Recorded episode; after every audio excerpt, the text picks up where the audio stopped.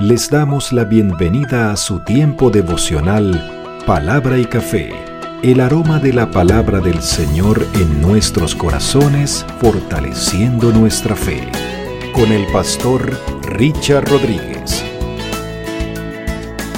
Por R12 Radio, más que radio, una voz que edifica tu vida. Bienvenidos.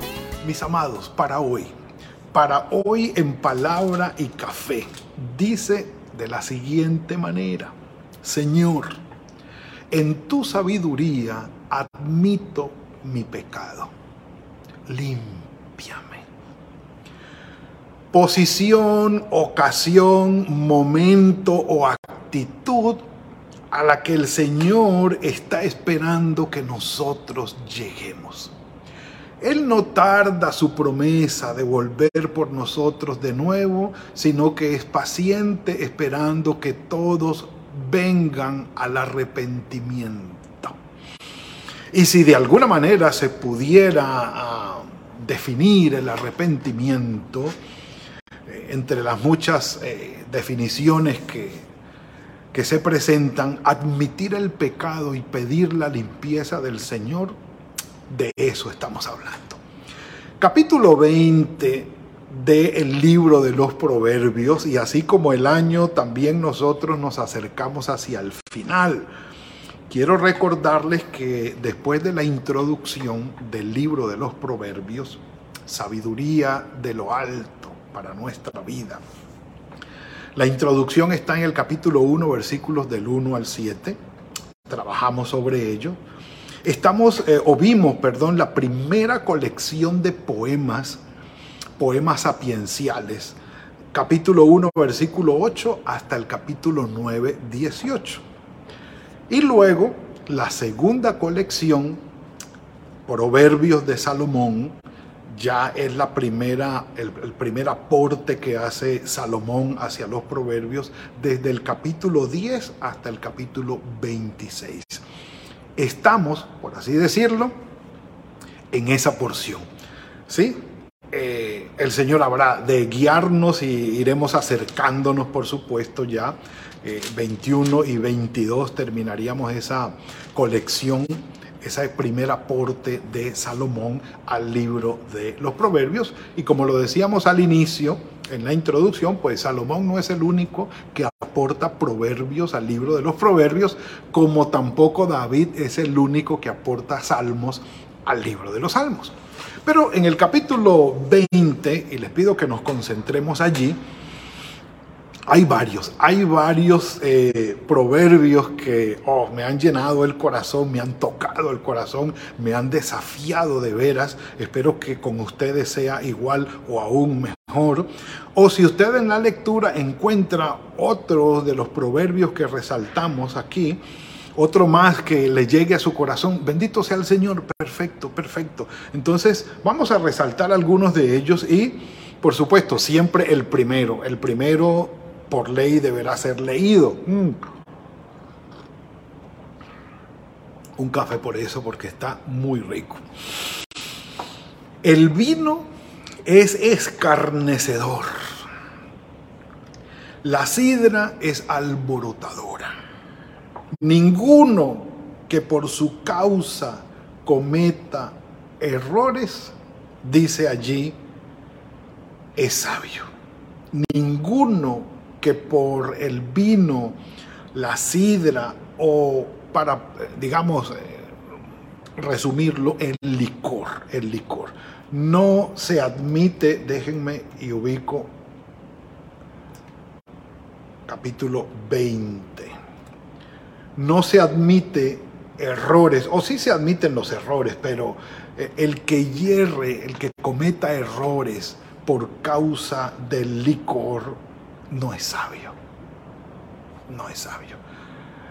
Y tendríamos que agregar aquí no solamente el licor, sino ahora todas estas sustancias alucinógenas, todas estas drogas que alteran el organismo, la percepción, el comportamiento y las actitudes.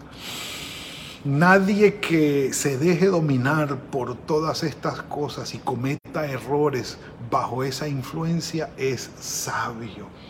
Dice aquí, el vino hace insolente al hombre. Oh, ¿Quién no ha lidiado con borrachos? Por favor, por favor. Eh, dice aquí, el vino produce burlones, la bebida alcohólica lleva a la pelea.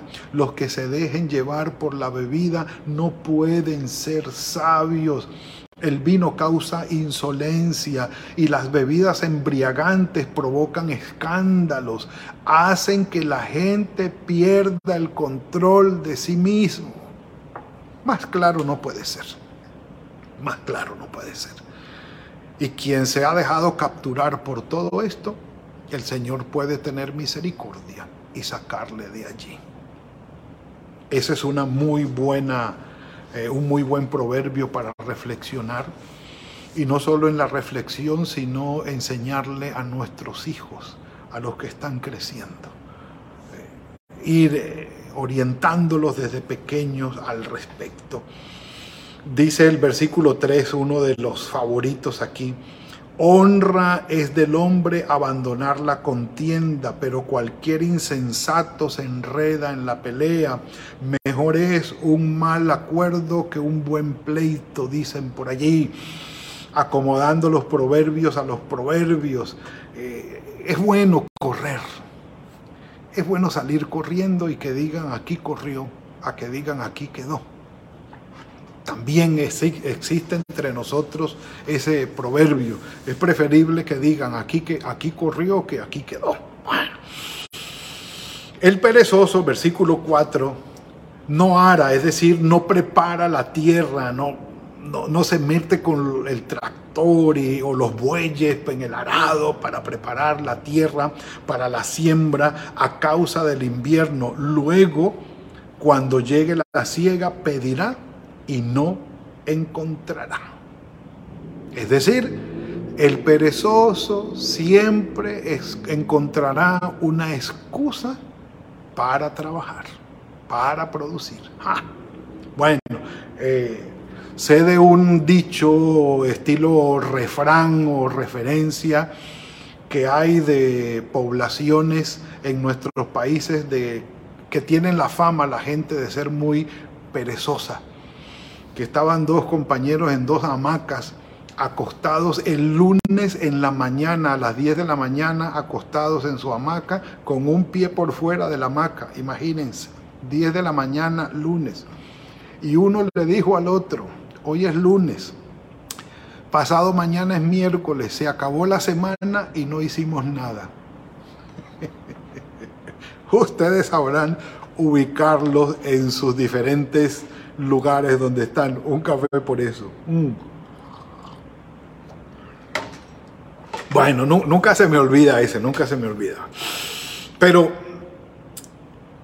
es difícil, es difícil encontrar a alguien que por esencia es perezoso y, y que vaya a ser fructífero, vaya a ser trabajador, diligente. El Señor tiene que hacer un milagro extraordinario. Otro, otro que hay para resaltar es el 6, que me llegó, me llegó. Muchos hay que proclaman su propia bondad, pero un hombre de verdad, ¿quién lo hallará? Este es el versículo paralelo de la mujer virtuosa, ¿quién la hallará? Que llegaremos al final para con ella. Al final de los proverbios, este es Proverbios 26, tiene su paralelo o su equivalente de la mujer virtuosa aquí en el hombre virtuoso, que se habla de un hombre de verdad. Un hombre de verdad que cumpla con las características, con el perfil de ese varón de Dios creado por Dios, en el cual el Señor delegó responsabilidades. Sí, papeles para desempeñar eh, responsabilidades para llevar sobre su hombro y poner a su familia donde la debe poner. Un hombre de verdad, ¿quién lo hallará? Llegaremos al Proverbios 31, eh, si no mal recuerdo, que habla de todo esto. Bueno, saltamos desde aquí, permítanme, el versículo 14. Para los negociantes. Este es un, este es un proverbio, de, este es el proverbio de los negociantes. Miren la astucia, miren la astucia. El comprador dice malo, malo, pero cuando se va, se jacta de la compra. Bueno, pongámoslo en contexto. Sí, un personaje iba a comprar unos camellos a su vecino y le decía, no, pero es que, mira, eh, el camello tiene los cascos no sé qué, este camello no, no, no se ve bien, se ve que tiene como está flaco, como con hambre, eh, no está como bien tenido, mira cuántos años tiene, y, y empiezas como el comprador a decirle al vendedor de los camellos que el camello no es lo mejor que le puede estar vendiendo y que el precio que está pidiendo por lo correspondiente pues no es el justo, el precio justo y que debe bajarlo. Mira, el, camello está malito, está mal. yo te lo compro, pero el camello está malo, malo, malo. Y cuando compra los camellos se va, se va diciendo qué buen negocio hice. Y obviamente cuando él va a vender su camello o sus camellos, los va a exaltar y a decir que son los mejores camellos que él en su vida ha comprado. Sí, la, astucia de la compraventa, eso no es nuevo, y mucho menos si hablamos del Medio Oriente cercano, mucho menos de esto. Entonces, eh, también esto está en los proverbios, aunque ustedes no lo crean. El, el 15 y el 16 vuelven y hacen énfasis, o hacen énfasis sobre un tema importante en los proverbios, el salir de fiador de otro. Quien sale de fiador de un extraño no es un sabio y tiene que estar dispuesto a pagar la deuda. Porque lo más probable es que va a tener que pagar la deuda porque salió de fiador de un extraño. Pero aquel que sale de fiador de un amigo, de alguien que ama, de un cercano, también debe estar dispuesto a pagar la deuda y va a estarlo de todo corazón, porque ama a quien él ha salido como deudor o de quien ha salido como deudor y va a estar dispuesto a pagar su deuda. ¿Sí? Esperemos que tenga cómo pagarla para que no vaya a hacerle un agravio, un agravio. La recomendación del proverbio es no salgas como fiador, jamás. Y yo le agregaría hoy, a menos que estés dispuesto a pagar la deuda con todo el corazón. Si no, entonces no. Ya lo habíamos hablado, pero llama la atención la insistencia. Me gusta el 19, también fue, lo, lo resalté. El que anda con chismes descubre los secretos. Bueno, esto no es un secreto, es así, es verdad. El que anda con chisme o el chismoso siempre anda develando los secretos a los demás. Pero mire la recomendación, el consejo. No te entremetas pues con el suelto de lengua. No hables con él. Lo aprendí de una muy querida hermana en la fe que me dijo, Richie, así me dice ella y su familia, si alguien viene hablarte mal de otra persona, no te entretengas con eso. Porque así como esa persona viene a hablarte a ti mal de otros, irá con otros a hablarles mal acerca de ti. Ay, y no se equivoca. Un café por eso. Mm. No se equivoca, no se equivoca, así es no te metas, no converses, no hagas junta común con el suelto de lengua. El que maldice a su padre o a su madre, estamos hablando de, que pasa es que yo los tengo tan resaltados del 20, el que maldice a su padre o a su madre, se le, se le apagará la lámpara en la más profunda oscuridad. Cuando necesite ayuda, nadie le dará, su vida será corta.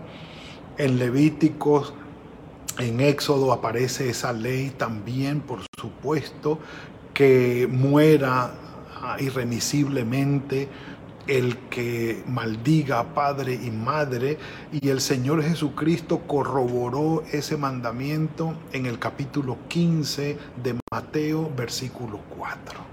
Versículo 4. Bendigámoslos. Así se hayan equivocado y hayan cometido errores y hayan afectado nuestra vida, bendigámoslos, honrémoslos. Si el Señor dice que bendigamos a nuestros enemigos, pues aún si nuestros padres entran dentro de esa eh, calificación como enemigos, pues bendigámoslos, bendigámoslos. Miren, miren el que sigue, que es el 21. Los bienes que al principio se adquieren deprisa no serán al final bendecidos. Lo tengo aquí en otras versiones. Dice, lo que al principio se gana fácilmente, al final no trae ninguna alegría. Pero hay otra versión, lo que al principio, la Dios habla hoy, lo que al principio se adquiere fácilmente, al final no es motivo de alegría. Pero pudiéramos voltear el, el ponerlo al contrario, el proverbio, y decir lo que al principio se adquiere con dificultad, al final será de gran alegría. O lo que al principio se adquiere con gran sufrimiento, al final será motivo de alegría.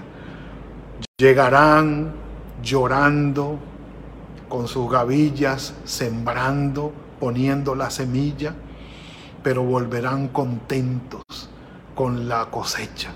Así dice Isaías. La herencia que al principio se obtiene con facilidad, al final no traerá alegría. Y ya en esta, en esta traducción de la nueva Biblia viviente, dice lo que, los bienes que se adquieren con facilidad al principio, al final no traen alegría. Y se habla de la herencia y en nuestros casos de una lotería. Aquel que se gana un dinero fácil, al final no va a ser de alegría. Bueno, nosotros tenemos un refrán que dice, lo que por agua viene, los que se lo saben lo pueden, lo pueden completar. y un café por eso. Lo que por agua viene, si usted se lo sabe, complételo allí en los comentarios. Bueno, el 22 dice, no digas yo me vengaré, espera en el Señor y Él te salvará. Romanos 12 del 17 al 21 nos advierte, por supuesto, contra lo que es la ah, venganza. No paguemos el mal por mal, no paguemos el mal por mal. Y me llama la atención esto. Abominables son para el Señor las pesas falsas. Recuerden que las pesas falsas para nosotros es la trampa, la viveza en el momento de la comercialización, el engaño. Entonces, al Señor la viveza maliciosa en la compra, venta le es abominable. Vende lo justo, cobra lo justo, no tienes por qué ser malicioso, con viveza. Eso lo aborrece el Señor y es lo que está, por supuesto, dañando a nuestros países. Una trampa es para el hombre hacer apresuradamente voto de consagración y reflexionar después de haberlo hecho, con calma. No te apresures a comprometerte, con calma déjame pensarlo, déjame meditarlo. No, pero es que tiene que ser ahora. No, déjame pensarlo. Ah, pero si no lo haces ahora, pierdes la oportunidad. Pierdo la oportunidad, pero déjame meditarlo. Yo no voy a afirmar nada hasta que no haya pensado, no haya orado y el Señor me guíe. Que el Señor nos dé sabiduría. La gloria de los jóvenes es su fuerza y la belleza de los ancianos es su vejez. Saludos a los jóvenes, felicitaciones. Saludos a los ancianos, felicitaciones. Que ya uno peinando canas, ya uno sabe para qué lado va. ay, ay, ay. Los azotes, versículo 30. Mm, los azotes que hieren son medicina para el malo. El castigo purifica el corazón allí se los dejo.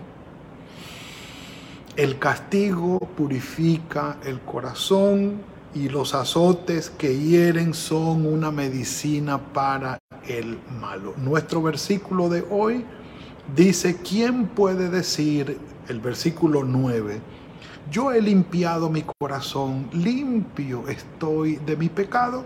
¿Quién puede decir eso? Nadie, nadie. No hay justo ni aún uno. Todos hemos pecado y nos hemos apartado de la gloria del Señor.